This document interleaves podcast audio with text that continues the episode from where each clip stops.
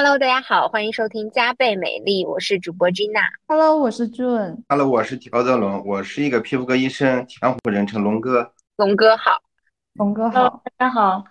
我是皮肤科医生王泽婷。承接我们上一期，其实呃邀请了皮肤科医生来给我们介绍这个更高效的护肤。日常护肤方式水光针专题，我们这一期也有请了两位光电方面比较厉害的专家来跟大家讲一讲光电的专题。然后我们之前也在群里面收集了很多小伙伴们对于光电的一些迷思和疑问，包括我自己，其实对于光电来说，一直以来都是就是有一种想靠近，但是又因为它的那个机器还有各种参数，我觉得比水光针对我来说还要复杂。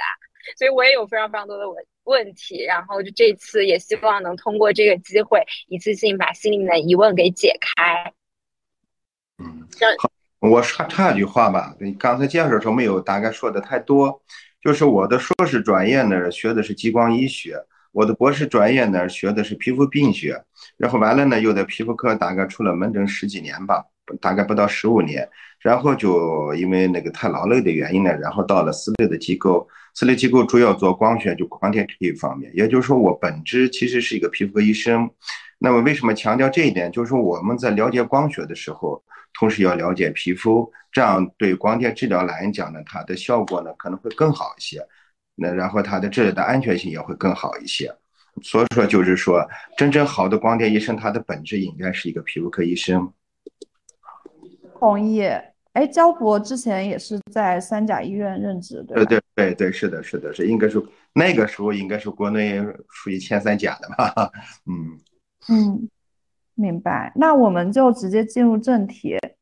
嗯，然后也请就是医生给我们分享一下，比如说光电它的基本原理，然后还有它的这个光啊，然后电，然后还有还有声波类，对吧？然后。呃，它的相关原理以及对应的项目有哪些？呃，问的问题有点多，我们一个一个来，好不好？嗯，行，我先说光学的吧。它这样的光电声呢，它都是按照给予一定的能量，的能量我们的皮肤里面的细胞或者组织吸收能量以后，它会发生相应的变化。那么光学的，我们最主要的用来呃一些改善一些色素的问题。这个色素包括我们平时常说的黑色素。还有我们血红蛋白就是红，黑和红两个方向。那么对于黑的问题来讲，就是黑色素。黑色素呢，我们吸收光之后呢，它这个大的色素颗粒呢，它会就会有个小爆破，就会变得更加细小，就变成很小的小颗粒。因为色素，我们经常看到色素板块的时候，这时候这个色素是不能被吸收的，只有通过光的这种作用以后打散了以后才能被吸收。所以说，我们经常用光学的东西来给它进行美白，就是用于美白、祛斑或者淡斑。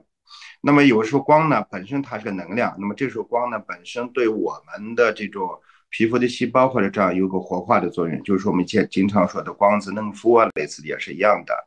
后来呢，我们把光学的这种治疗的时间加快以后呢，光子对这个血红蛋白它也可以吸收能量，一定波长的时候，那么血红蛋白加热以后，它就会封闭血管。这时候一些过多的扩张的血管就会被封闭了，我们就会达到一个去红的这种治疗。所以说，对于光学来讲呢，它最基础的治疗就是美白，就把去除色素的，那么也可以去红，同时它一个嫩肤的作用。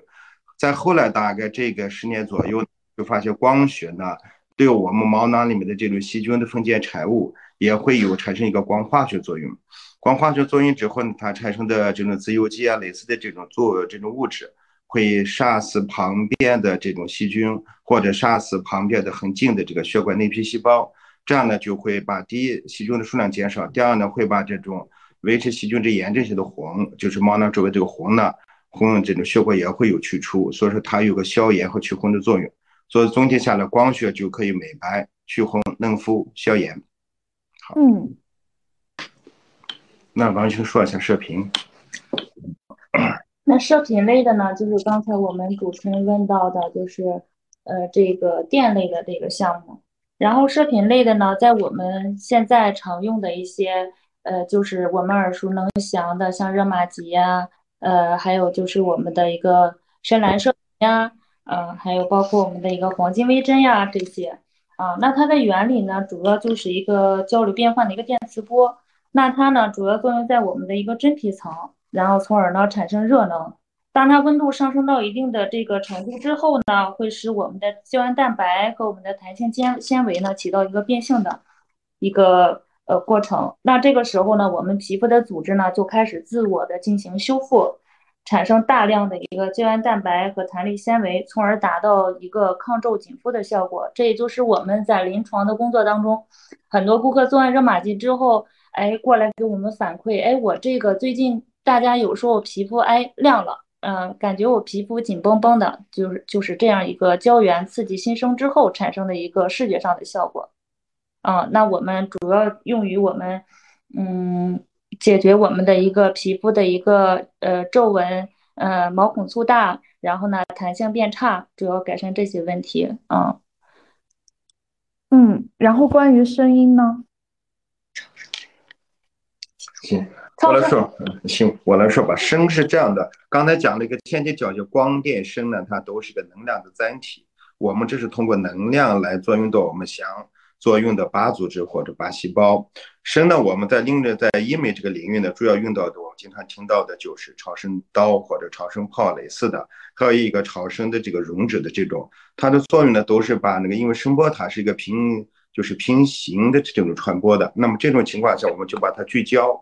小时候玩过放大镜的朋友们大概都知道，那个光聚焦以后的那某一个点的点位上，它能量是很高的。那么我们的超声波或者超声刀呢，它都是通过这种聚焦的方式，先把它能量聚焦到一定的深度。那么在这个深度上呢，它能量比较高，那么组织的温度上升比较快的时候，达到五十二度到六十度左右的时候，我们皮下的胶原或类似的好的蛋白质它都会收紧。就像我们平时炒菜的时候，一加热，我们的肉制品或者这样，它就会收紧，这道理是一样的。那么还有一些声音呢，我们可能它聚焦的这种，它温度上升太快了呢，我们不舒服。大多数情况下，我们会把这个聚焦点呢虚化一下，虚化以后呢，它的这个作用半径和面积就稍大一点，这时候能量上升没那么快。在这种情况下，我们主要用来。就是对刚才讲到的，王医生讲到的，我们浅层的细纹的这种平复啊，或者刺激胶原增生啊，对一个皮肤浅层的紧肤啊，甚至对皮下层的一个轻度的溶脂的作用啊，就是说到了。那么声波我们医美中主要用来第一，对这个松弛下垂的这个软组织呢，因为我们深比较深的位置给它收紧，就起到一个提升的作用；对浅层的皮肤呢，就给它一个紧肤的作用，就改善一些细纹，改善一下肤质。声波的。大概是这样，嗯，代表项目有哪些呀？声就是超声刀，美白超声刀是最早的一款，现在呢就是超声炮、超声网类似的啊，它的基本原理都是一样的。还有一个就类似于一个超声溶脂的这种设备，它的作用跟超声炮的炮头作用差不多，只是面积更大一些。它的作用主要分两个方向，就是刀头就是特别聚焦能量，特别聚焦，用来深层次的紧致和提升。那么这个炮头呢？啊，就是它的叫作用面积稍大一点，主要是浅层的紧肤和皮下一定的溶脂的作用。哦，我觉得这个听起来还是有点疑惑，这个刀和炮它其实是作用层次的不一样，是吧？对，刀头相对来讲聚焦点更能量更高一些，它的深度差不多。就是我们你玩那个放大镜的时候。有一个点呢，就是聚焦点呢，它就会提到一定程度时候，那个点特别最小的时候，亮度是非常大的，也是能力是最高的。但是稍微上下的稍微挪动一下，那个聚焦点放大了以后，然后它的能量就会下降，因为它能量太高了以后，有的时候就是可能会有些热损伤。嗯，啊，体验度啊，体验度差一些。就是我这个刀头和炮头，或者包括其他溶脂的，制作用单个呃面积的能量的大小，跟深度没有太大关系。深度它可以去聚焦的什么深度都可以啊。因为当时韩国美呃模仿那个美白超声刀有个七 D 聚拉体，它那里面就可以聚焦到七毫米啊。然后在层次上就是跟这个聚焦的，嗯，层次上它跟没关系，呃没关系，因为超声刀。作用深度四点五毫米的，有三点零毫米的，二点零毫米的，它用不同的这个刀头，就那个治疗头来决定它的治疗层次。嗯，嗯，没错，这个一般我看上次我陪我朋友一块儿去做了这个超声炮，它可能是两刀两炮，然后好像作用深层层次就不太一样，然后对，然后它的那个就整体的呃就是作用的呃就是呃结果好像也不太一样，哈就是说刀头它会更就像刚刚焦医生说的，它会更聚焦嘛，然后炮头可能就是有一些提拉紧致溶脂的这个效果。然后刚刚我记得俊刚说的那个 Emo 钻石超速应该是射频类的项目吧？它不是超声的。嗯，对，超速是那个钻石超速是双极射频啊，它是个双极射频啊。嗯，哎，我正好也想请问一下，这个双极射频和单极射频的区别是什么呀？因为我知道，呃，热玛吉应该是单极射频吧？对的，对的，呃，射频呢分三大类，第一类呢就是单极射频，单极射频最早的单极射频呢，其实我们是万科用来就点就点个猴子点个支那的，现在我们很少用了。热玛吉呢，它严格意义上是个中，就是呃就纯单击射频吧，就也算是单击射频，但是它的科技原理没那么就要比那复杂的多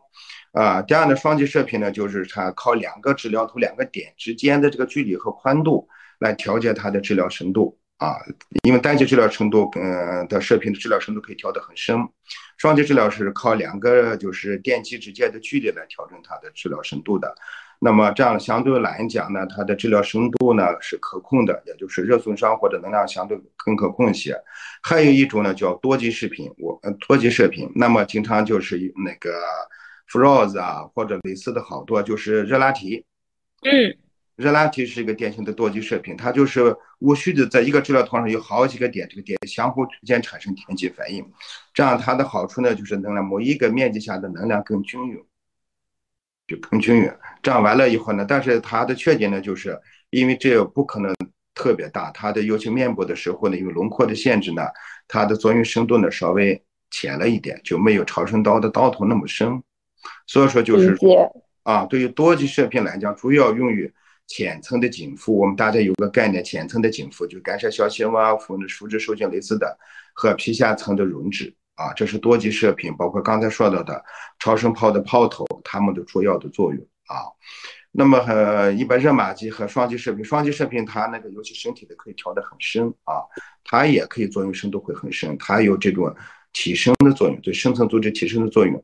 是比较强的。那在抗衰这个就是提升的这个作用下面，声声波类和电类的，嗯，您用下来，你觉得有有什么区别吗？在效果的呈现？就是说，热玛吉呢，它跟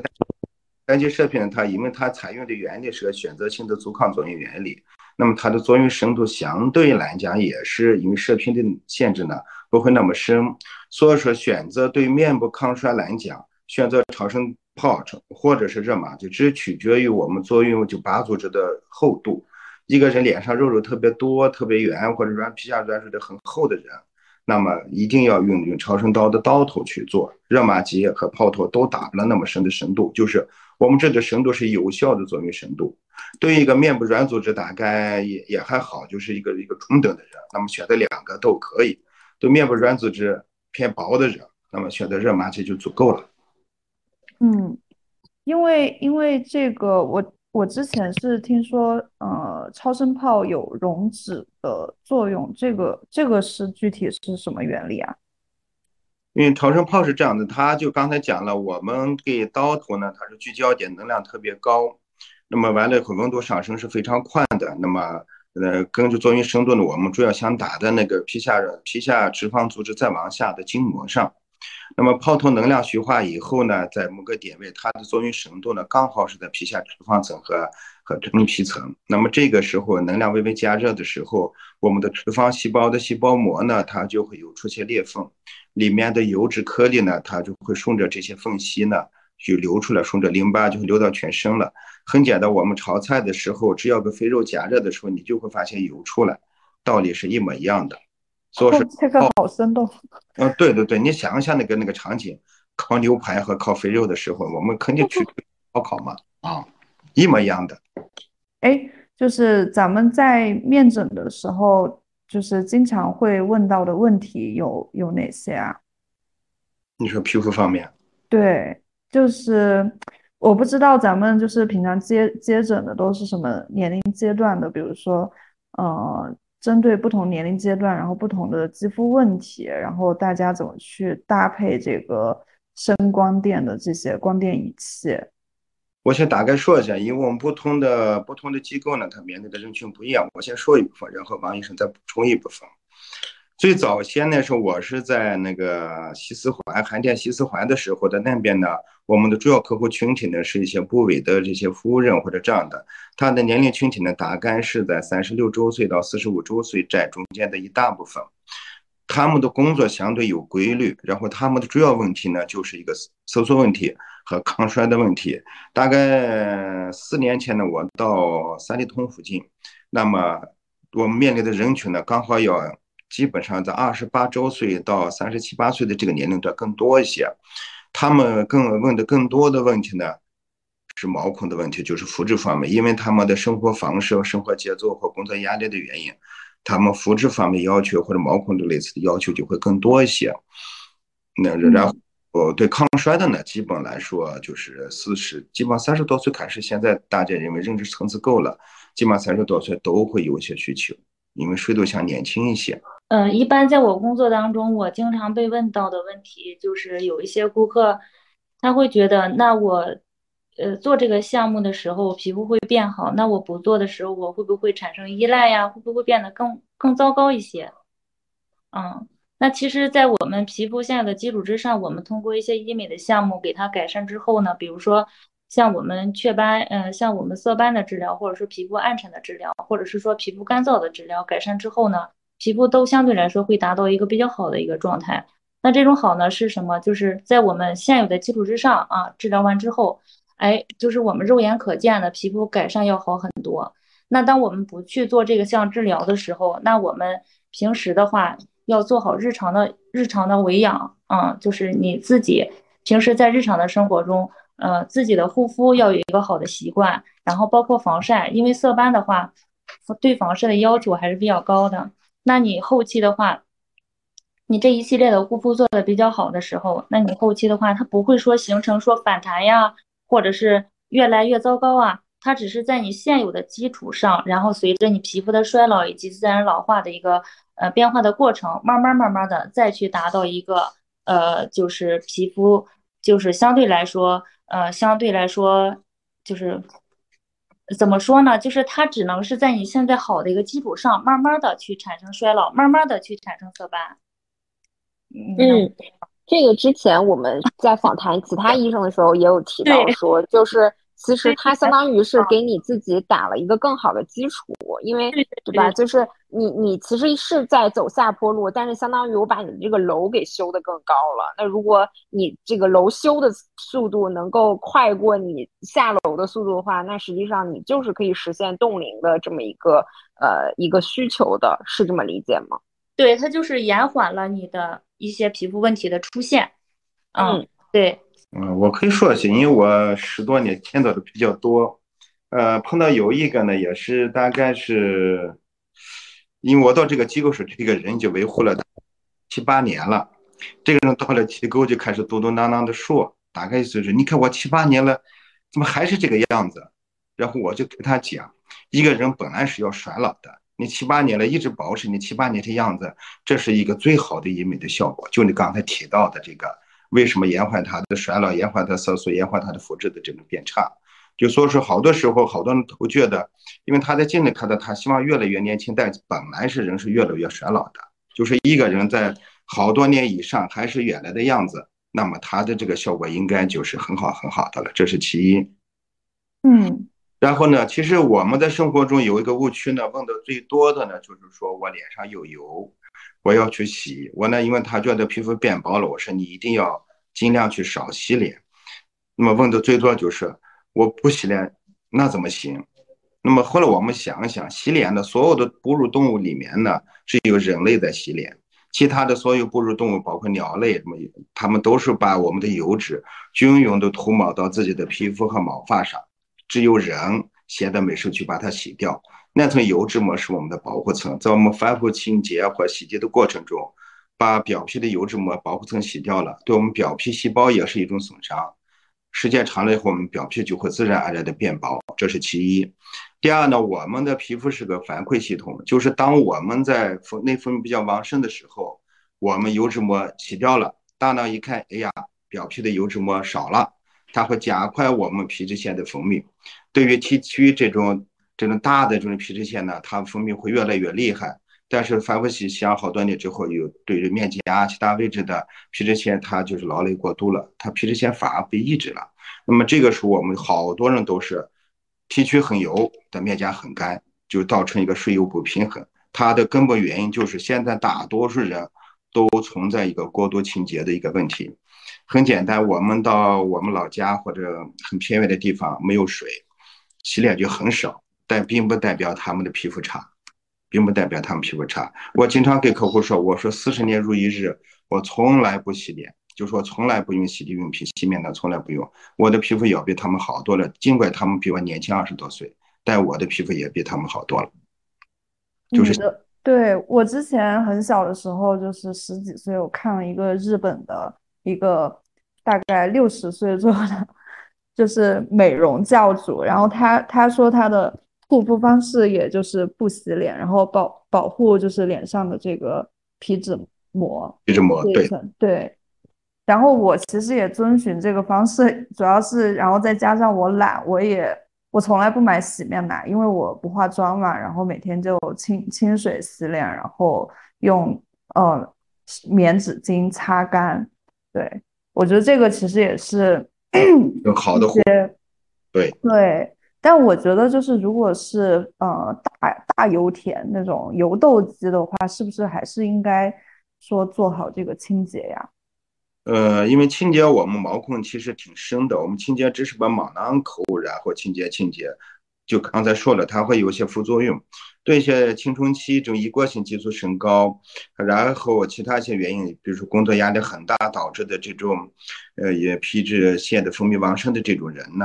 其实我们这个时候控油是放在前面的，我们这个控油不是把它洗掉，洗掉了是比较不治本啊，它还是在分泌。所以这时候控油呢，大概有两个方向。第一呢，我们现在好的，尤其北方、南方好一点。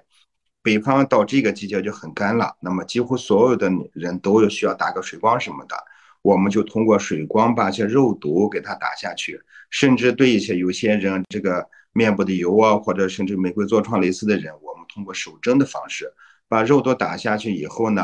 皮脂腺旁边有个小的肌肉，这个肌肉它就不收缩了，很细很细，就头发丝一样的。它不是那个，它被就是肌肉收缩的下降以后呢，分泌油脂这个力量，就像挤牙膏的这个力量呢就会弱了，油脂就会窝在我们皮脂腺的底部。这样我们大脑得到的信息呢，就是说我们油脂的库存量还很多，那么它分泌量自然自然就下降了。通过肉毒来控油是最快的。第二呢，就我刚才讲到了光子，它可以嫩肤，就全面活化我们细胞的作用。但是光子有个光调作用，光调作用就是让我们表皮的所有细胞呢更加协调。那么做一个光子，我们大概一个疗程是五到七次，如果延续下来以后。按照疗程每个月每个去做，那么一个疗程之后，光子会协调我们表皮细胞各个方向的这种相互的这这种和谐性，也就它本身是个生态平衡。这时候它的油脂的分泌跟表皮是相协调的，也会达到一个控油的目的，就是对多的地方它会下调，对少的地方它会上调。通过光油再慢一些。嗯。明白。之前还有是不是说可以用黄金微针来实现一些控油和就是收毛孔的这种效果呀？对，黄金微针呢，它的能量呢要比我们的光子呢更强一点。好处呢就是黄金微针是通过微针透过皮下。到了真皮深层，甚至到了毛孔的位置，那么到毛就是毛囊丘再往上一点那个位置，就靠近皮脂腺的这个大概分泌筋的那个位置了。那么这个时候它带下去的能量呢，肯定要比光子带去能量要高好多好多。最早期呢，我们通过这种能量下去，或者是刺激真皮层的胶原增生的，后来发现。它也是同样对我们这个活化以后呢，我们是个生物体，我们自己会去平衡。在这种作用下，我们身体就是组织那个受刺激的这个达到平衡之后呢，它会抑制这种过多的这种皮脂分泌，它的能量啊，或者血液供应、养分供应会协调这种胶原增生啊，往这个有利于我们年轻化良性的发展。就是说，我们好多治疗呢，只是调节我们的组织，让它更加协调，然后更加回到一个年轻和活跃的状态。那么在这种状态下，我们皮肤的状态就会更好。对于我们皮肤状态不太好这些东西，比如说刚才说的油脂比较多呀，包括炎症比较多呀，细胞衰老的比较快呀，它都会有一个调节的作用。就是这个时候，我们黄金微针呢，它对这个毛就控油啊，刺激胶原增生作用会更强。嗯，就是刚刚磊子说的大油田，然后又苦这个。出油和毛孔问题久矣的朋友们就可以试试这种强力效果，它的效率是不是会更高一点？呃，它好的所有的东西都是双刃剑。那么我们为什么强调皮肤科医生去分析呢？就是同样一个治疗，两个不同条件的人，他的治疗结果会往两个方向走，就是我们人的本身这个生物调节的作用。对于这个大油田的这种皮肤呢，一定要。先去判断一下，它哪个方向是有一个主导的作用，这是其一。第二，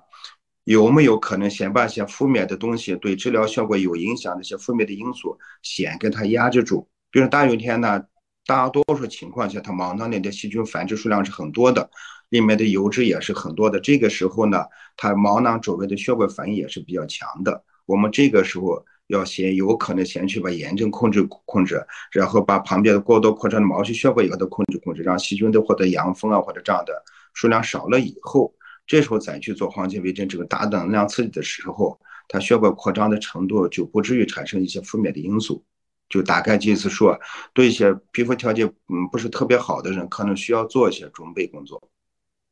嗯，毕竟它的损伤还是相对会更大一点。哎，那我也还有一个问题，就是既然说到控油，其实刚刚呃给了算是三种这个不同的思路嘛。那比如说您刚刚最开始说的时候，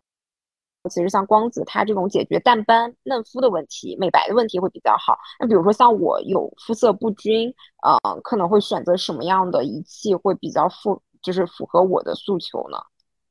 呃，肤色不均的人呢，其实我们现在身边或者我们在医美机构碰到的人是应该是最多的。肤色不均呢，我们就说有些地方呢也还可以，有些地方就看的暗一点，有些地方看的红一点。那不过看的暗一点和红一点，它主要一个影响因素呢，就是当我们的皮下毛细血管过多扩张的时候，血红蛋白的颜色跟我们黄种人的正常的皮下的黑色素颗粒的颜色叠加。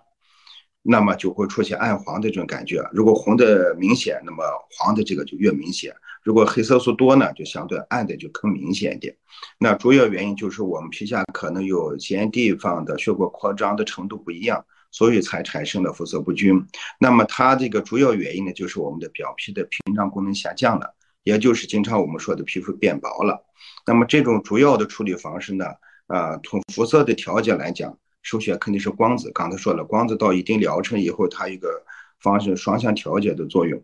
但是在这个前提条件上，还要做一个工作，就是要同时做皮脂膜的修复，两个同时做，那么它相对来上肤色不均的效果会更好一些。哦，是因为皮肤变薄了吗？还是说是比如说呃，就是黑色素堆积，或者是怎么样？呃，肤色不均就是主要是一个皮下。就是毛细血管扩张的不同区域扩张的程度不同，所以说肤色不均匀。它产生的根本原因就是屏障功能下降了，就是我们说的皮肤变薄了。原来如此。那如果是先做皮脂膜的修复，那还是需要用一些，比如说水光手段先做修复，然后再上，比如说像光子嫩肤去这种光电项目，还是说有一个怎么样的整体解决方案比较好啊？它这样的皮脂膜修复呢，我们可以每周啊，甚至三五天都可以做。光子呢，就是对于就如果他没有外出，比如说要去阳光很强的地方旅游啊，类似流川这种的社会影响之外呢，光子在大多数情况下都是随时可以做的啊，只要能做好严格防晒就可以。皮脂膜修复也是一样的，任何情况下它都可以随时做，呃，只要把它俩的治疗间隔拉开就行了。也就是说，看他的时间。如果这个人能够到店或者这样的时间很宽裕，那么就是说你分开做也可以。那么如果这个人时间很很紧张，那么就是说，呃，他的那个皮脂膜修复的频次可能达不到那么多，那你就通过光学的治疗，再加上护理习惯的这个叠加，就这三个要同时做，效果会更好。哦，哎，那皮脂膜的修复一般是做什么项目啊？行，我先把皮脂膜修复的前半部分这个这个常用的一些东西来说一说。很简单，皮脂膜修复呢，就说明我们的皮肤呢，基本上它的这个表皮层变薄了，然后它的油脂油脂呢也的分泌功能也会就是不太均匀。那么这个时候呢，我们首先第一呢，就是要把皮肤的这个耐受性给它增加一些。耐受性增加呢有两个方式，第一呢，我们就是尽快的让皮肤变得更紧一些啊，更紧一些。因为在皮肤变薄的时候，我们皮肤其实像改裂的土地一样，它是有裂纹的。那么裂纹的啊，外面那个刺激因素，其实现在所有的城市都有好多化工产品都有污染。那么或者我们换个环境以后，这种环境的花粉啊、挥发物都会刺激到皮下，血管扩张就会更厉害。所以这个是我们第一要素是是要让皮肤这个裂开的这个不要让它裂开。那么不要让李亮亮看到？现在最常用的手段呢，就是通过这种有个设备叫，不管叫舒敏专家或者是舒敏执行都一样的。我们先把一些水分，这种活性的水分导入进去，因为它表皮是干裂的。这水分导进去以后呢，那它那个裂隙呢就会更小一些啊。好多人呢偷懒，就是说，哎呀，我喷喷水就行了，敷个面膜就行了。喷雾和面膜呢，如果时间短，那它就很快会发酵了。如果反复做的太多呢？会把角质层水化，就像我们在水池里泡时间很长以后，我们会蜕皮，原因是一样的。所以说，我们这个是要通过一些特殊的方式，把水分尽可能导入到表皮的深层，甚至整皮的浅层啊。这时候就一些有些设备，包括一些小气泡这些具有导入功能的都可以。第二步，对，一定要导入到表皮的深层和整皮的浅层。第二呢，就是我们这时候皮肤呢，肯定有的时候它需要。当细胞改裂或者这样的，它有一些就是一些因子呢，肯定是缺失的。就我们的细胞在那待着的时候，它是手拉手，好多小手是拉在一块的。但因为其他一些原因呢，导致的这个手拉这个拉钩啊，或者其他原因，它就少了。那我们这个时候呢，要通过一些修复的一些因子，让表皮细胞产生更多的这小拉手，让它让它拉在一块，那么对外界的这个抵抗力就更强。啊，这就是导入一些，包括一些修复因子，修修复因子里很多，就表皮生长的类似的修复态都是一样的，就让我们表皮细胞对外界的来，你一个一个，就像我们洪水过来的时候，一个人一个人丢到水里，很快就冲走了。我们好多人，并且好多拍手拉着手就能把水挡住，道理是一样的啊。还有一点就是舒敏之星呢，它是，呃，它是一个就是分层射频。分层射频的功能呢，就是它用低低频率震荡的时候呢，有两个作用。第一，我们刚才讲到了，我们好多时候肤色不均啊，或者类似这样的时候呢，是皮下不同区域的毛细血管扩张，这是个根本原因，它是个结果，就是我们出现这种不同程度的过多的扩张了。那么这舒明之星呢，它分层震荡以后呢，低频率射频震荡以后呢。会封闭一部分毛细血管，就是所以好多时候，舒敏之星类似做完治疗之后，每个人脸色都变白了。变白的原因就是一部分过多扩张的毛细血管封闭了，那么我就红的不那么厉害了，它渗出其他的后续作用就弱了。第二一点，分层震荡射频呢，还是那个原理，它会让我们的表皮细胞活化，表皮细胞活化以后呢，它就比我们平时更活跃一些。这是我们的表皮细胞的连接啊，或者这样的也是一样的，它就变得更紧一些。对外界的这个耐受性就会提高，也就是说，我们所有的舒敏都做只做两件事：第一，降低我们皮下血管的反应性；第二，增加我们整个表皮或者真皮对外界刺激的耐受性。哦，学到了。所以我下次做光子之前，就是应该先做一个舒敏之星，然后立刻就可以做光子吗？还是说再等，比如说几天之后再去做？如果两个因为时间关系同时做的时候，应该是先做光子，因为光子它会让一部分血管扩张。那么我再去做舒敏的时候，就把这个刚刚才做完光子让它扩张的血管封闭掉，同时还有更多的封闭一些就不应该扩张的毛细血管。我们正常情况下，皮肤表层的毛细血管是六分之一开放，就是六根毛毛细血管开放一根，但是一些代谢废物啊外源来刺激的时候，可能六根里面有两根甚至于三根开放。就多了，那么光子做完以后，它也它就比平时少多一点，我把它封闭掉一部分。然后再把平时要多的分辨一份。这时候对于客户来讲，我们自己贴个蓝来讲也是皮肤变得比那个做治疗前要白要亮。所以说先做光子后做舒敏。但是有的人皮肤条件特别差的人呢，先做上两侧子这种修复的治疗，再去做光子，这样血管就会不会扩张的那么明显。理解了。哦，好科学啊！我下次就这么干。我 就是 深受皮这个这个这个肤色不均的影响，因为我就觉得我的那个除了黑眼圈之外，比如说那个三角区啊，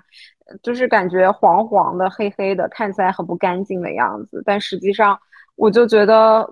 是不是也跟我休息什么的有关啊？但是您说那个毛细血管扩张，我本来以为毛细血管扩张是会发红，但是我是暗沉。对，暗是因为我们还有色素啊，还有一点说我们提取的这个暗沉呢，有个特殊原因，它因为我们大多数的提取呢，细菌的这种繁殖比较多，是炎症性的血管扩张。其他情况下，刚才你说的黑眼圈是我们现代人特有的。如果我们远离我们所有的电子产品，你很简单，山里放羊的放羊没有黑眼圈的 啊。很简单，那我们想看这个道理就在那。第二一点就是说，即便我们有黑眼圈或者有时候肤色不均时，你这两三天都没啥事，你就出去玩了，然后就天天就是吃饭睡觉玩，你就忽然发现你肤色要比要亮一些。就是当我们休息的时候，即便是躺下来休息的也是我们心脏，心脏功能好的时候，我们对代谢废物的这种运输啊，也会把它代谢排泄就会加快，这时候它对我们皮肤的这种代谢废物的刺激就会下降。我们扩张的这种毛细血管就会，就受刺激扩张毛细血管就会降低，我们的肤色就会亮。当我们休息不好的时候，肤色就会暗，它就是这个道理。学到了，学到了。要不就是说放假是最好的医美，对美人，对对，吃好睡好喝好休息好，有一颗强心脏。不尽量别喝好，一喝就喝多了啊。开心，开心是最好的医美。对对，哎，开心是最好的医美，睡觉是最好的医美。学到了，好呀。然后这是咱们说的这个拯救肤色不均这一块儿。那啊，比如说斑点这一块儿呢，就是因为啊，我知道您刚刚其实也提到过嘛，就是年纪稍微大一点的女性，她可能会有一些，比如说黄褐斑啊。呃，这种综合性斑点的影响因素，然后我们身边的这种年轻女孩可能就是有雀斑啊，啊，或者是之前的一些晒斑啊，甚至是留下的这种痘印的这种暗沉，这种的用什么样的项目解决会比较好呢？好，好的，这个我来说吧，因为我是学光学的，我们分两个方向去讲哈。第一呢，就刚才说到了，我们之所以产生色斑呢，就是我们组织内的色素颗粒堆积。就像我们走廊里面的垃圾越堆越堆越堆越多，最后慢慢的就很明显了。那么它从那个表皮的浅层开始堆，一直堆堆堆往上，随着表皮细胞是一层一层往外，然后逐步脱落的。这时候它越堆越多，我们肉眼就能看得到了。当肉眼看到的时候，就说明我们深皮肤这个表皮深层或者色素堆积已经很多了。但为什么色素在那我们不把它清除掉呢？是因为这个色素斑块的它的体积超过了我们。有一种细胞叫同时细胞，就是说这个同时细胞过来，就像一个我们小的垃圾车，小的垃圾车过来以后，它只能把很小很小的这种小垃圾给运走，但是一大块凝结成块的一大块，它是运不走的。那么怎么办呢？我们就通过光学的原理，光呢这种色素颗粒它吸收光呢，瞬间产生很高的能量，它就会像一个微爆破，就像一个手榴弹一样炸开了。它炸开了就会炸成一个大石头，就会炸成这种特别细小的小小颗粒。这种小颗粒呢，你拿个撮子什么的，就会把一下一下就扫走了。就是说，我们需要把这个色素颗粒打散，才能被吸收。啊，这是它的光学美白和祛斑的一个基本原理。对于色斑呢，它治疗呢，其实相对来说要一定要皮肤科医生去看。原因呢很简单，色斑对于我们皮肤科医生来讲呢，它主要分为稳定性色斑。和不稳定色斑，它的主要一个标志性特征呢，就是不稳定色斑呢，它是一个它的下面有毛细血管扩张，就是说有红。它的区别就是这样的，比如说雀斑呢属于稳定性的，还有一些老年斑甚至一些脂性角化，它是稳定斑，它下面扩张的毛细血管很少。就像我们沙漠啊或戈壁滩上这种柴这这种这种草，一铲就铲掉了。但是你水塘里啊或者水源特别泉水旁边的这个水草，你砍掉了以后，它很快又长出来了。就是当下面有红的时候，这黑素细胞分泌黑素颗粒的能力是很强的。你如果是能量太高了，一激热血管又扩张，你打掉一部分，它又长出来一部分，这种情况就属于不稳定的色斑。那么它的稳定色斑还是不稳定色斑的治疗的这个呃，就大概策略是不一样的。对稳定色斑刚才讲过了，雀斑，然后老年斑进行交化，你尽可能的让它把它按照这个呃，这能量选择性，就对它跟正常细胞的这个能量性呃耐受性是不一样的。通过能量选择性把这些细胞然后弄死，它就脱落掉了。呃，黑色素的颗粒打散也吸收了。但是对于不稳定的色斑，比如说刚才说的最常见的就是痘印，还有反黑，还有色素沉着这一类的呢，就是说它是极其活跃的，包括黄褐斑在活跃期的黄褐斑，这时候稍微有点刺激，黑素细胞就很快反上来了。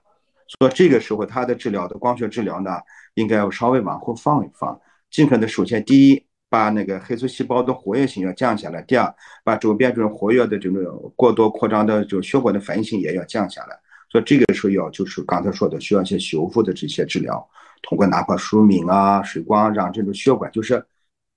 我们看过狂飙，就是我们拔一个坏分子的时候，一定要把它后面的那个那那个叫什么后台啊或者配景啊这些，把它拆不掉，你这个坏分子你是抓不掉的。嗯嗯，就不要去就从皮肤科的原理来讲的是，不要对不稳定色斑不要去激惹。那么到什么情况就稳定不稳定以后，就基本情况就是我们稍微有点热刺激，红下很快就退了的时候，这时候就可以上一些这种，比如说光子呀这种弱的这种光学的治疗是可以的。然后呢，再往后一点呢，就可以上皮秒，因为皮秒相对来讲呢，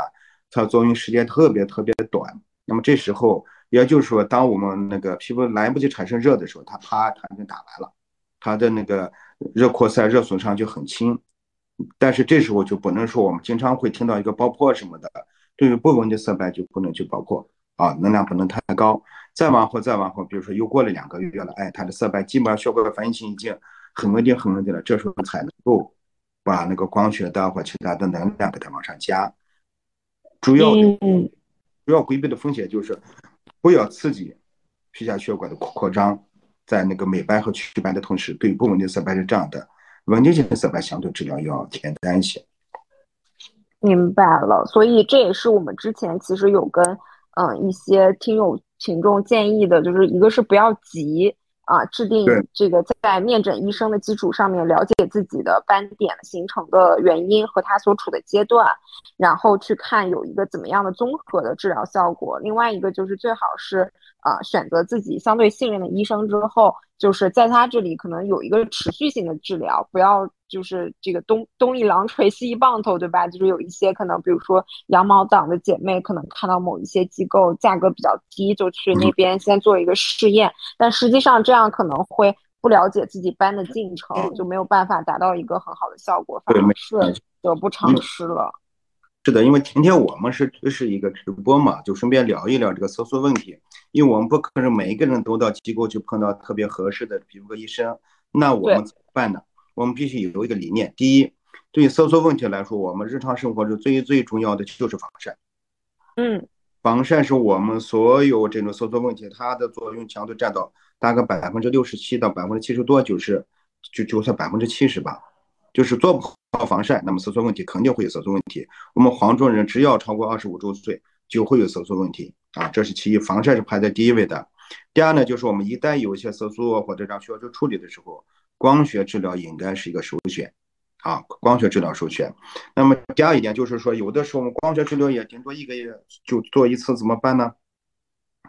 现在有大量的这种抑制黑色素形成的这种产品，那么每个月我们每天晚上啊或者这样的在。就在清洁皮肤洗脸之后，我指的清水洗脸啊，尽量不要洗体用品去洗。洗脸之后呢，就把这种抑制黑色素这种产品少量的涂抹在表皮，它会抑制黑色素颗粒变黑。就像我们好多时候炒菜的时候做红烧肉时候要给它上色，如果我们最后不上色，那个红烧肉是白的。当我们黑素颗粒从黑素细胞里面出来的时候，那时候是个是个透明的，它没有黑色的，所以这时候我们就抑制它上色。那么我们平时这二十多天天天做，也会加快这种，就让皮肤的肤色改善好一些。那么第四一点就是说，我们好多时候打水光的时候，现在一些水光的一些美白的产品效果其实也挺好的。它的主要作用也是抑制这种黑素颗粒上色的过程。那我们对新生成的黑素颗粒呢，它的颜色就会浅一些。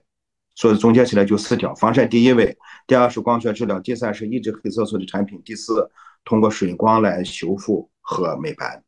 好，嗯，非常科学的这个整体解决方案。然后我我这儿还有一个问题啊，就是刚好正好刚刚就是有聊到说，就是有羊毛党嘛。然后 其实现在因为光电的仪器很多，它不像那个我们上一期聊过的水光，它它确实就是有有你需要去买那个药，去买那个水光的产品，然后给你打到皮肤里面。嗯，很多光电的仪器我知道它可能就是一台机器，可能。嗯，都是没有耗材的，所以现在市面上面啊有一些机构，我们也看到，包括一些医美团购，就是用非常低的价格，比如说有就是九十九块钱的光子，甚至是比如说第一次零元购光子，然后后面给你做这个就是套餐制这样子。嗯，不知道两位医生，要不先问问王医生，您怎么看这种就是这种便宜的这种光电？光电的团购，另外就是也想问一下，九十九的光子和比如说一千的光子，它究竟会有什么样的区别？不，其实我的感觉是那样的。我们说的直白一点，就是说，我们去吃饭的时候，我们忽然发现呢，就是我们小饭店的那个厨师拿的菜刀，跟我们王府饭店的厨师拿那个菜刀没有区别，甚至就一模一样的。但是我们为什么去王府饭店吃饭的饭的菜价？跟我们街边小店的菜的菜价是不一样的呢，它的道理就在这，这是其一，就是说王府饭店那个厨师做出的菜，跟我们门口小店的厨师做出的菜肯定是不一样的。那么第二一点，我们去王府饭店吃饭的时候，发生食物中毒、乱七八糟的东西，发生率是非常非常低的，因为他从头到刚才马上讲了，从头到尾所有从食材选择做工这东西是非常精细化的。非常精细化的。那么小饭店的有的时候，某些有些饭店的一些可能良知不够好的时候，这些食品的材质或者甚至尤其在夏天时候，经常有些人吃吃了个饭，然后拉肚子，其他问题来了。就是说九十九这样的选择也没有错。如果这个医生这个机构他能按照正规的流程，然后有特别好的医生去做也没问题。但是你想一想，请王府饭店的大厨来做九十九九块九的一个大餐。这个机构能维持下去吗？不可能。嗯，明白。不要，你不要想着花九十九块钱就吃了一顿王府饭店的一一顿大餐，不可能啊。嗯，就是说，因为光电它这些设备就不仅是需要设备比较好，其实它也更有赖于这些光电的操作的医生，他对于你当下皮肤的判断和这个操作方式，这个才能有一加一大于二的效果，对不对？对，是他是这样的，我们医美跟我们跟那个就饭店这个烹饪是一模一样的，特别相似地方。我们去吃饭的时候，第一，首先是就是说最根本的是一个食食材的问题。那么相同情况下，也特别贵的，现在好多设备，比如说平板都是一百多万的，或者便宜的也得六七十万，它的硬成本在那摆着呢。第二，厨师的水平，训练出一个好厨师，尤其对医学生来来讲，大家都知道，一个医学生要出来以后。他基本到三十多岁，就是我光学医的上学的时间就上了十五年，是啊，对你想一想，那这个硬成本都在那摆着呢。那么如果你就是很少很少便宜，你肯定是里面是就像那个谁，马云当时说谁谁，你三十块钱买个劳力士，你还拿靠我，可能吗？对，这个道理真实了，就是说低价引流只是一种。商业就是恶性竞争的方式，在国外是绝对不允许的。你远远嗯啊不允许，到我们国家是因为国家现在还管不了这么多。那但反过来，这里面引流是可以的，只能看你运气了。如果你碰上特别负责任的机构、特别负责任的医生，没得问题，九块九的跟九百九十九的效果一样的。但是这是要医生要分析啊，或者这样的好多东西，好多时候几家引流来跟着做完就完了。嗯，像我们那么细致的规划方案，就像刚才讲的，一个人皮肤精了，医生的判断他做哪个更合适，会产生什么效效果。作为一个皮肤科的光电医生，这个治疗完了以后，在某一些时间段内，他出现什么的情况，有哪些好的趋势，有哪些可能一些副反应，他心里都是清楚的。但现在好多机构。好多这个医生都是半路出家的，半路出家也没问题，你只要有悟性够就行。嗯，做的那么仔细啊，就是说跟庙也没关系，就看庙里的和尚或你吃饭小饭店里有做饭做的很好的，有没问题。对，但只是说能不能碰得上，可能就对呀 很难讲。但，一般来说，确实是，做机构如果他能一直维持一个合理价位的机构，那么他的这个用的食材就用的设备，他的技医生的技术水准肯定是有保证的。我们不能就轻易的交给这种，呃，怎么说呢？一定要托底，要靠谱。好，是是是，毕竟这个是自己的脸面问题嘛，这个就是还是可以，呃，我们在做好呃这个功课的基础上面，然后了解它的原理基础上面，用一个合理的价格达到一个最好的效果，就是这个其实也是我们一直比较倡导的变美观点。嗯对的，对的，是的。是的，好呀，好呀。然后咱们前面其实也说了不少嘛，就是呃，解决油啊，解决这个美白淡斑，解决这个肤色不均，解决抗衰的问题。那我也想问一下两位医生，嗯，就是因为你们两位都是在这个光电这个方面，其实都做过非常多的临床的研究和治疗。嗯，如果是你给我们的听友朋友们去推荐几款这个光电的项目，嗯，比如说会推荐哪哪几款，然后背后的原理和它针对的人群大概是什么样子的？嗯，我先说。郑博士，啊郑博士，啊，它是这样的，就我们好多治疗呢，它其实是因为跟能量大小有关系，所以说对治疗呢，它是有一定的季节性。现在刚好马上立冬了，申请到立冬的阶段呢，我们就它在在这个季节，我们应该去做什么？第一呢，就嗯，对夏时候我们会出去玩呐、或者类似类似的，色素肯定会要增多一些。那么在我们肤色管理上，在秋冬季节是个肤色管理的最佳时机。对一些已经有色斑、明显看到色斑的时候，这时候也就适合去做一些，呃，这种祛斑的治疗。刚才我们讲了，嗯如果是下面红的厉害，夏天效果扩张，强力祛斑以后，它可能更红啊会反往上反，会反黑。那么在秋冬季节祛斑是个特别好的时机。那么这时候对一些也比如说刚才说到的雀斑呀，甚至是晒斑呀比较明显的，或者甚至一些稳定的黄褐斑，这时候都应该赶紧去采用皮秒，类似这种刚才说皮秒有优势，就是皮秒一般最好的设备啊，就是说秋冬季节是个祛斑的特别好的好时机。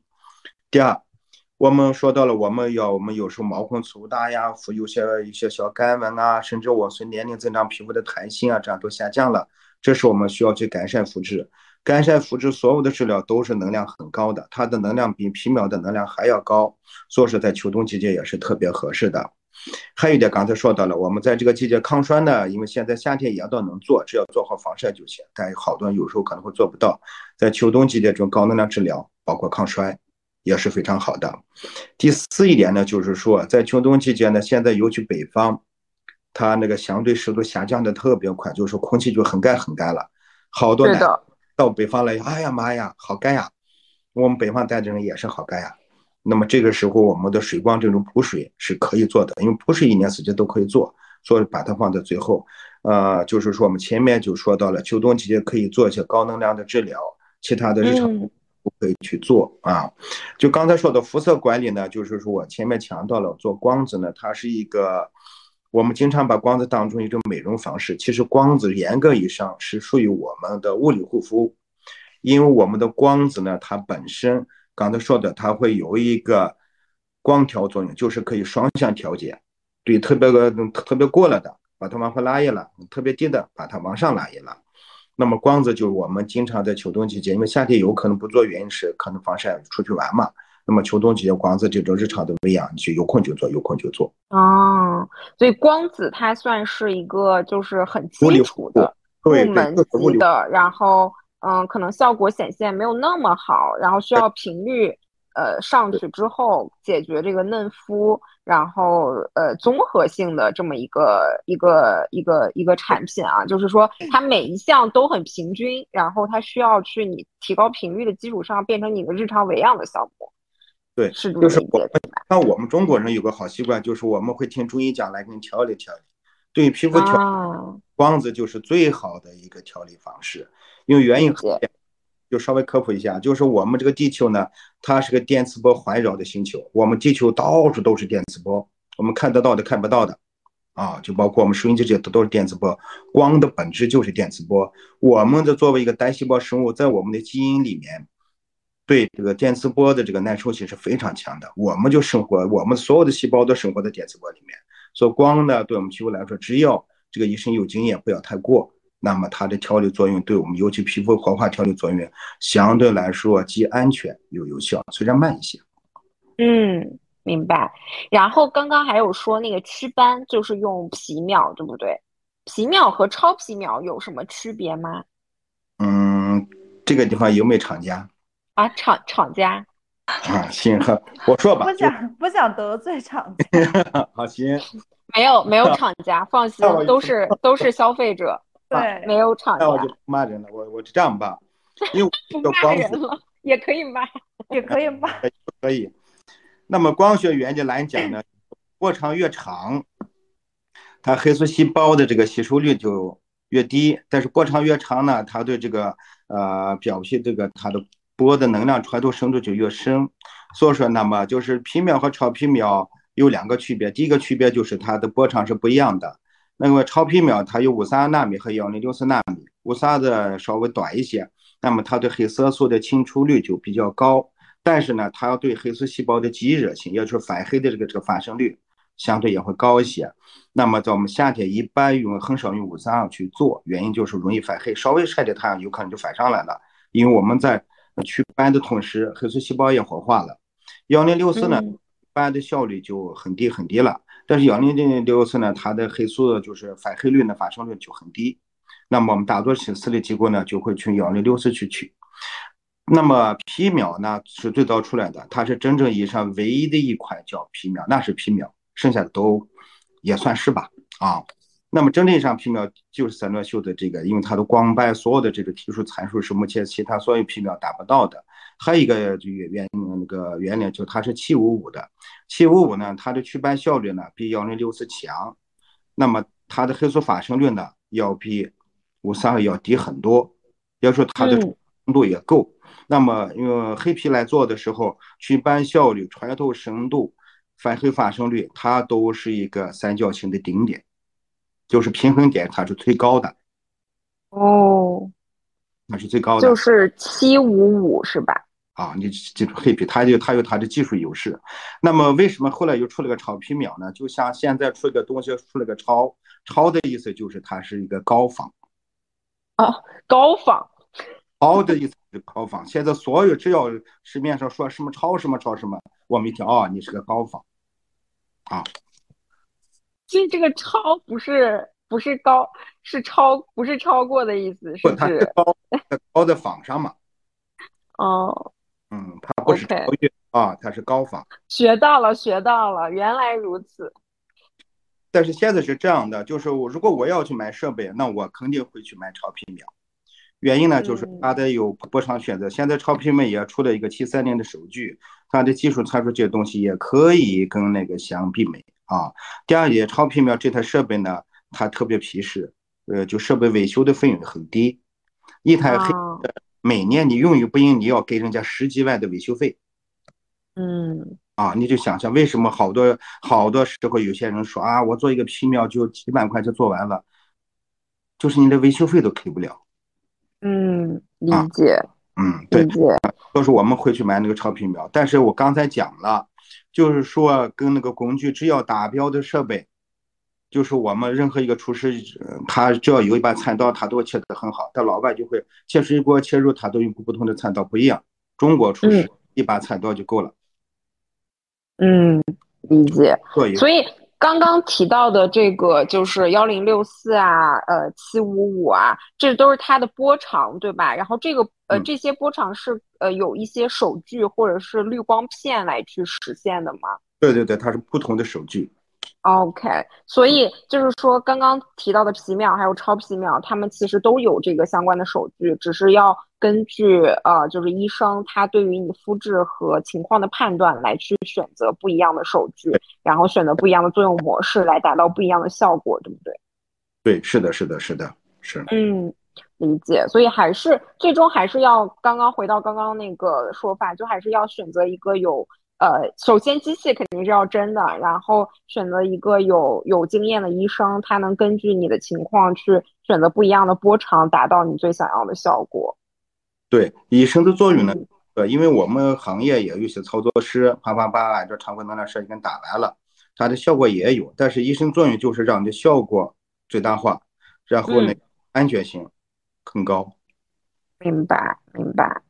对这个这个肯定安全性是第一要素啦。咱们做一个这个项目，肯定是还是以安全为主，在安全的基础上面去锦上添花。哎，但是皮秒它是应该是不损伤皮肤的，对不对？它的恢复期应该是比较短的。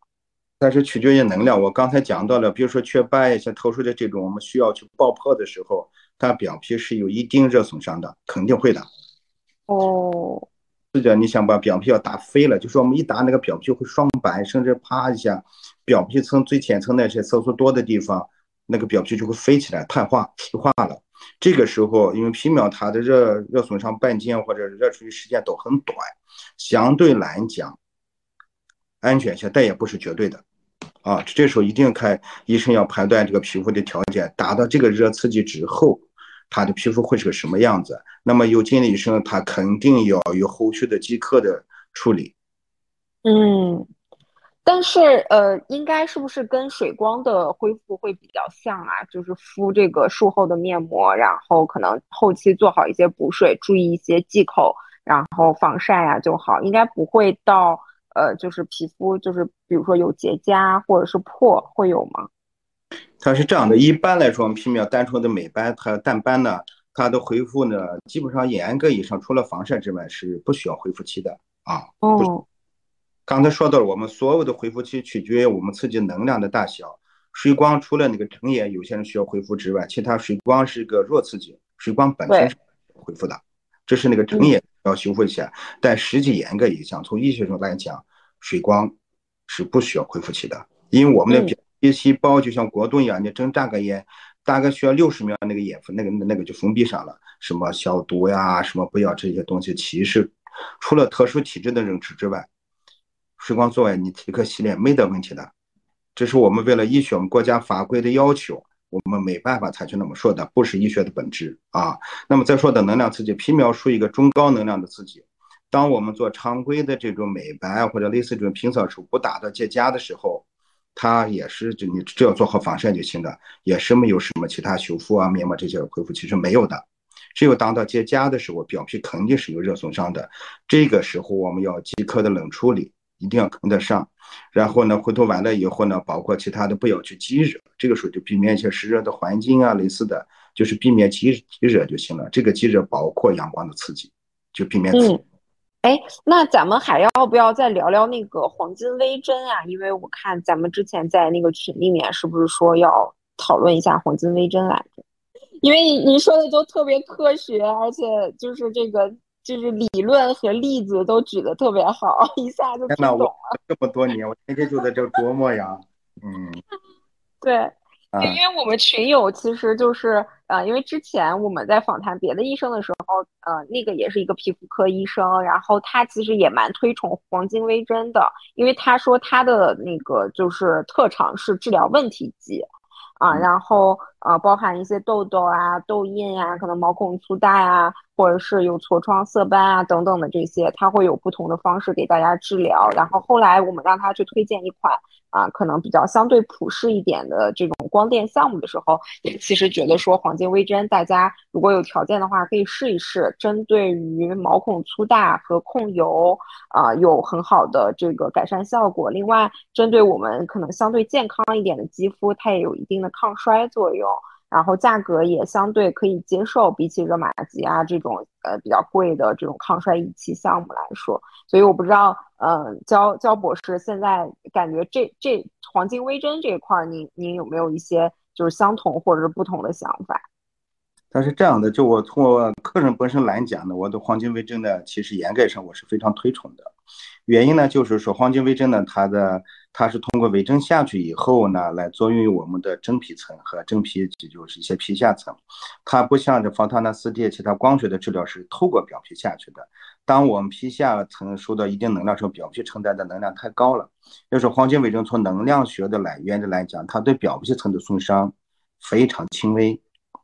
啊，就非常轻微。那么我们的生成的能量就很高了，这是其一。第二呢，就是黄金微针下去以后，它我们好多时候用来治疗毛孔或者痘坑，那么是就是用来改善肤质的。它本质呢就是会刺激强烈的刺激胶原增生。我们随着年龄增长的时候，二十五周岁或二十七周岁之后呢，我们表皮内的或者真皮的胶原的数量是在逐步逐步相对在下降的。这个时候给他一个强烈的刺激以后，我们的这个胶原增生就会非常多。我们现在每个人都在强调胶原增生、胶原增生或者年轻化。那么黄金微针它是一个所有只要能看得到的地方，它就能达得到。那么这不死角，这一点是超声波、超声刀、热玛吉都做不到的，啊，它都做不到。哦，黄金微针为什么的问题性肌肤呢？它反而有我们早些年我们是不敢做的，后来发现做了以后。有刚好相反的疗效，就是没有出现问题，反而有效果的。后来我们后来也查了些文献，我们自己也去琢磨了一下，黄金微针强烈刺激我们皮下或者这样的时候，就好比我们家里平时就是院子里有有有耗子啊，有个什么其他东西，我们大家我们叫医学上叫免疫逃逸或者叫免疫耐受，就是我们对着毛孔里的痤疮、丙酸杆菌，它在带着我们的习惯了，这是黄。他把我们的墙也推倒了，啥都嘟噜嘟噜。我们所有的人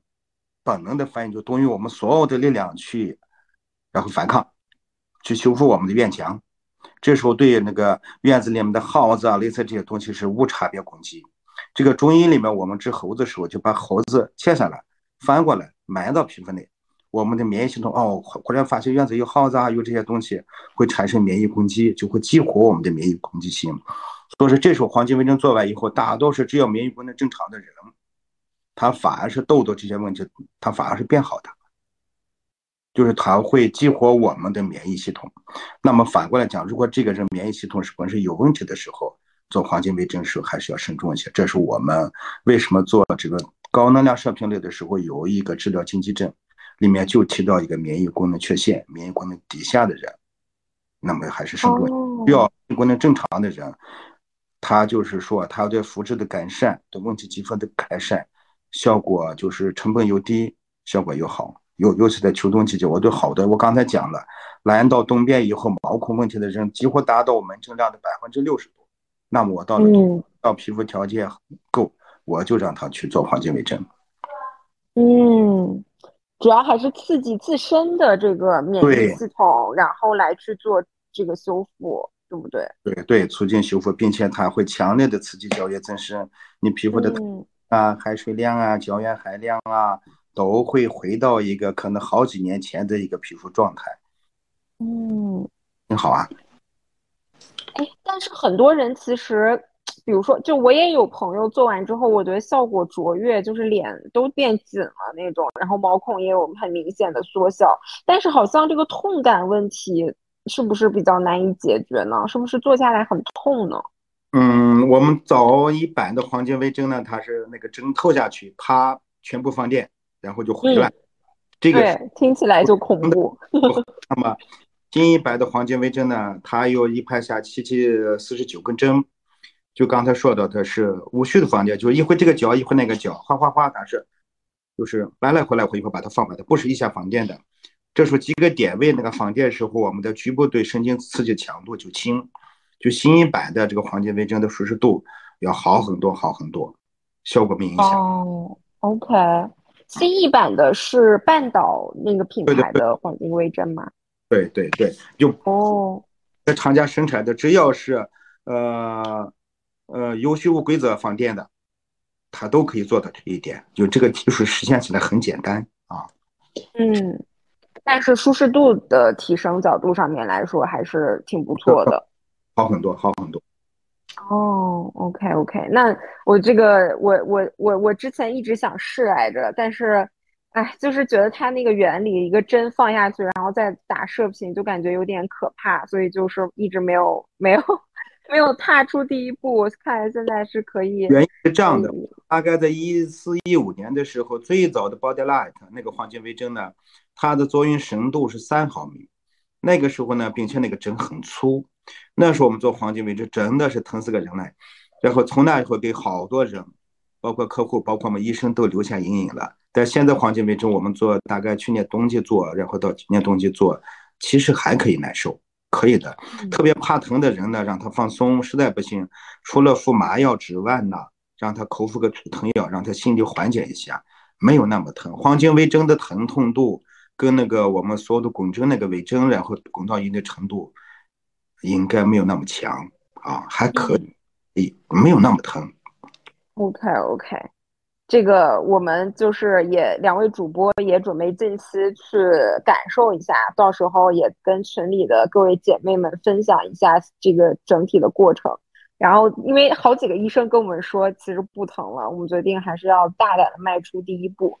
对，这个尝试是值得的。就刚才再回到抗衰的问题，就是所谓的抗衰呢，就是刚才说到了，王医生讲到了，是延缓我们皮肤的衰老。那么也就是说，我们只要定期的有规律去做些抗衰治疗的时候，那么这个时候我们的衰老速度就比正常的衰老速度就慢一些。一个最简单的算法就是说，我们衰老两年的这个结果跟别人衰老一年这个结果是一样的。那么这时候十年，我们就比同龄人年轻五到六岁，这是肯定的。有些肤质特别好的或者他的治疗比较合理的，有些人大概十年能够衰老六周岁到七周岁是完全可以做得到的。这是第二呢，抗衰的治疗尽早做，像台湾、日本、韩国，就是这些地区呢，他们本身因为要比我们更发达的认知更好一些，他们基本上会在大概二十七到三十一周岁这个年龄段就开始做抗衰，那么一直做一直做，他五十多岁的好多人，你看他就是不是演艺界的人，也会跟三十多岁一样，他们就会做的年轻十几岁是没问题的，抗衰要尽早做，没错没错。这个基本上，不过我看我们群里群里面的姐妹，像我们这么大的，也都积极的行动了起来。估计这个大家也都是抱着这种想法，让自己的这个基础变得越来越好，这是我们一直倡导的变美观点。好呀。对，哎，我我 突然想起来，就是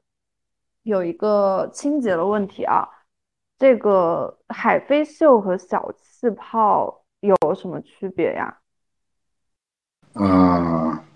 你说，啊，我来说一下吧。就是早些年的时候，我对海飞秀呢，因为我听过这个名字呢，特别响亮。那就是海飞秀跟小气泡有个本质的区别。海飞秀它是早期有一定浓度的酸性的物质，会给你在脸上，然后再去做，也就是它的本质是一个刷酸的过程。那么在这种情况下做海飞秀，一定要。有一定的皮肤条件，当你这个人的角质层就很薄，或者皮肤已经处于一个比较脆弱、屏障功能低下的状态的时候，那么尽量不要去做海飞秀，它的本质就是个刷酸啊。那么再反过来讲，小气泡呢？小气泡呢有两种方式，一种呢它可能只是通过负压的方式把这个稍微吸一吸或者胀的，还有一些小气泡呢，它本身比如说化氧泡泡，它有一定程度的助氧的功能。因为我们毛孔里面的痤疮丙酸杆菌，它的本质是个碱性厌氧蓄氧菌，也就是说，当我们表皮层的氧气含量低的时候，它反而会繁殖的更快。那么，所以说我们主张一些皮肤不好的人敷面膜不要敷的时间太长。当表皮的氧含量降低的时候，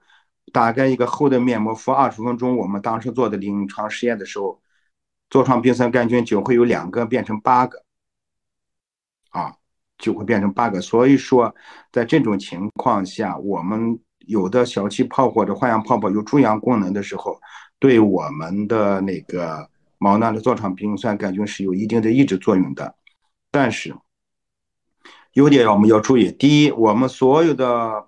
这种，因为海飞秀它刷酸以后作用深度比小气泡这些要更深一些。我们平时所有的这些清洁的功能，只能把毛囊口的那个。就堵那个栓子要刷掉，那么好处就是毛孔开放，后续的好多治疗就可以做，或者有些油脂慢慢就排掉了。那么它的作用深度是有限的，啊，这是其一。第二呢，就是小气泡、发养泡泡或者这样的，如果没有注氧功能、没有其他导入功能的时候呢，只是单纯的对一个表皮，包括我们的那种一些像化学残留物质或者这样的，只是起到一个清洁的作用和轻度的毛孔的开放作用，对我们收缩毛孔啊或者这样的作用不大。就两点啊，就是海飞秀皮肤条件好不不好的人要慎用。那么小气泡它作用深度有限。嗯，那做的品次推荐是，比如说油皮和干皮应该怎么去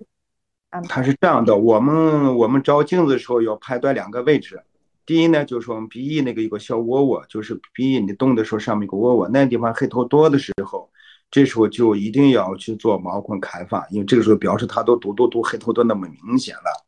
第二呢，还有什么情况？就做我们照镜子的时候，面颊部这些地方能看到毛孔，不是粗大的毛孔，是看到那个黑色的点点一样的这个，就说明油脂有堵。那么现在大部分的皮肤美容机构或者它都有皮肤检测设备，都能被放大了看毛孔明显的油脂堵的时候，要去做些毛孔开放。我刚才说的了，毛孔开放的作用深度都是有限的。那么你开放了以后，三到五天，大多数人都会，就很快就堵上了。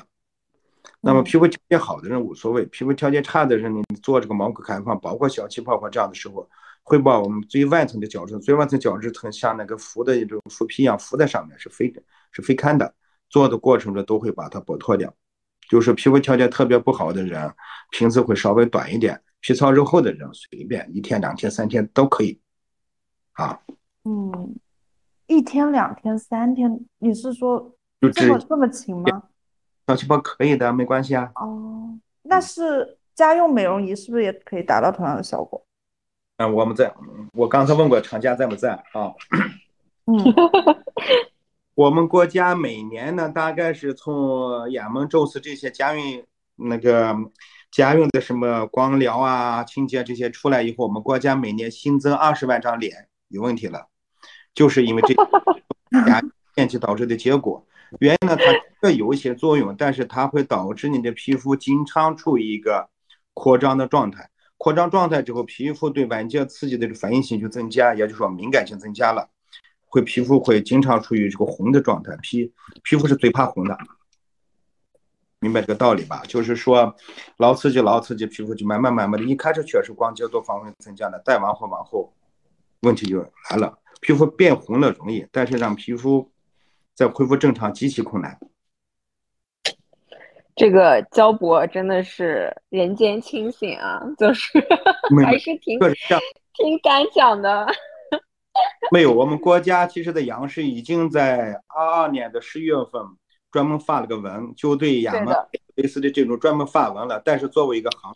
业，他养活了好多人，养活了这个等等等。我们国家经济形势不好，从行业保护的角度去讲，我们皮肤科医生啥也没说。刚才我没说。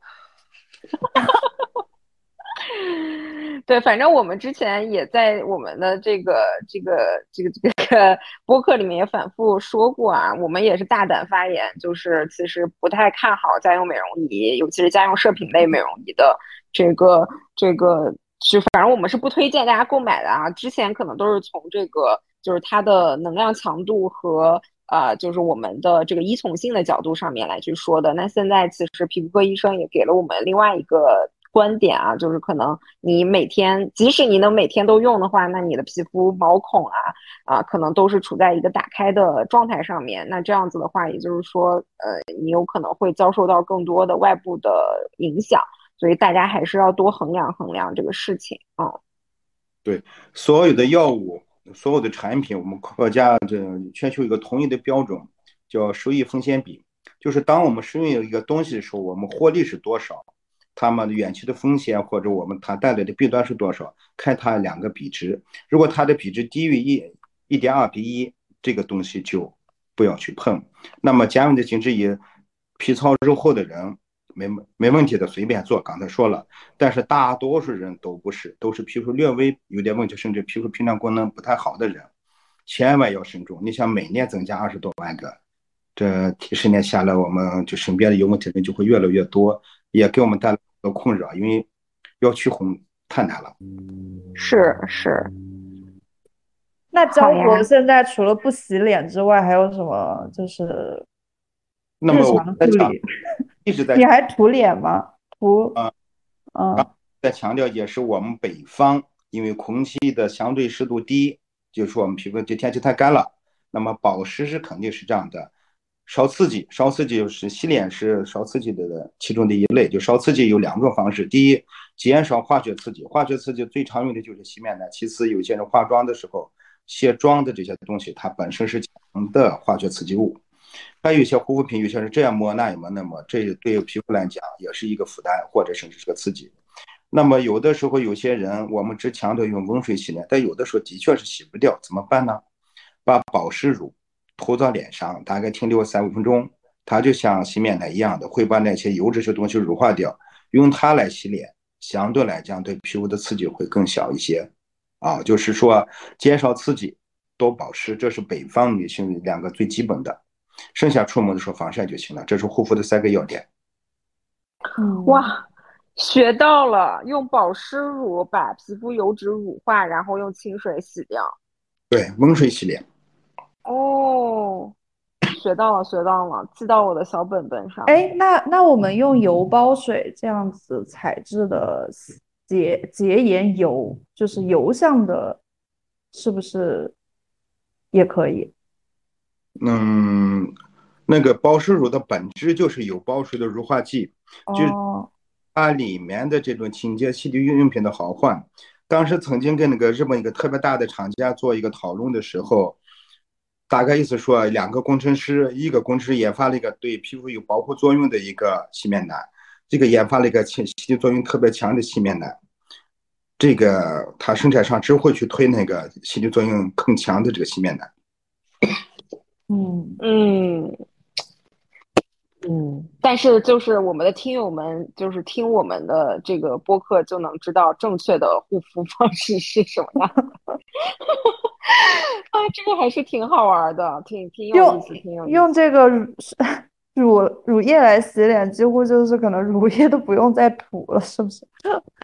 那嗯，那肯定还是要涂，你不都洗掉了吗？哦，是乳化掉了，然后再涂一层封闭起来。对，对，乳乳液是这样的，我们在白天不化妆的时候就有空，只要觉得摸的时候皮肤没那么湿润，你就可以涂。但是晚上那个乳液它基本上十多分钟就吸收了，那怎么办呢？在睡睡觉或者长时间不能涂乳液的时候，就可以涂一些保湿霜。你保湿霜加了些油性的成分，它的在表皮停留的时间会更长一些啊。嗯嗯，那我现在觉得我的护肤方式其实还蛮健康的，就是保湿加防晒是我的日常，然后也不买大牌，然后把节约下来的钱每个月做光子嫩肤加水光针，然后每年做一次这个热玛吉，然后再针对于红血丝还有斑的问题，加入一些这个皮秒设备。焦博听起来是不是？我现在是还是蛮科学的，我就特别喜欢你这样的人。又学到了。我觉得今天的干货也是蛮多的，就是我觉得光电理解起来可能比水光要复杂一点。嗯，复杂很多，嗯，需要一一些最基础的物理知识，主要是。对，好呀好呀，嗯，那今天咱们就是这期节目先这样，然后回头下期根据咱们听众的一些反馈，然后针对每个项目，我们再展开，请这个焦博再来，嗯，群里面给大家解读一下。好的，好的，好的，谢谢焦博，谢谢王医生，谢谢莹莹。对，谢谢谢谢，那今天先这样，拜拜。好嘞，拜拜。嗯。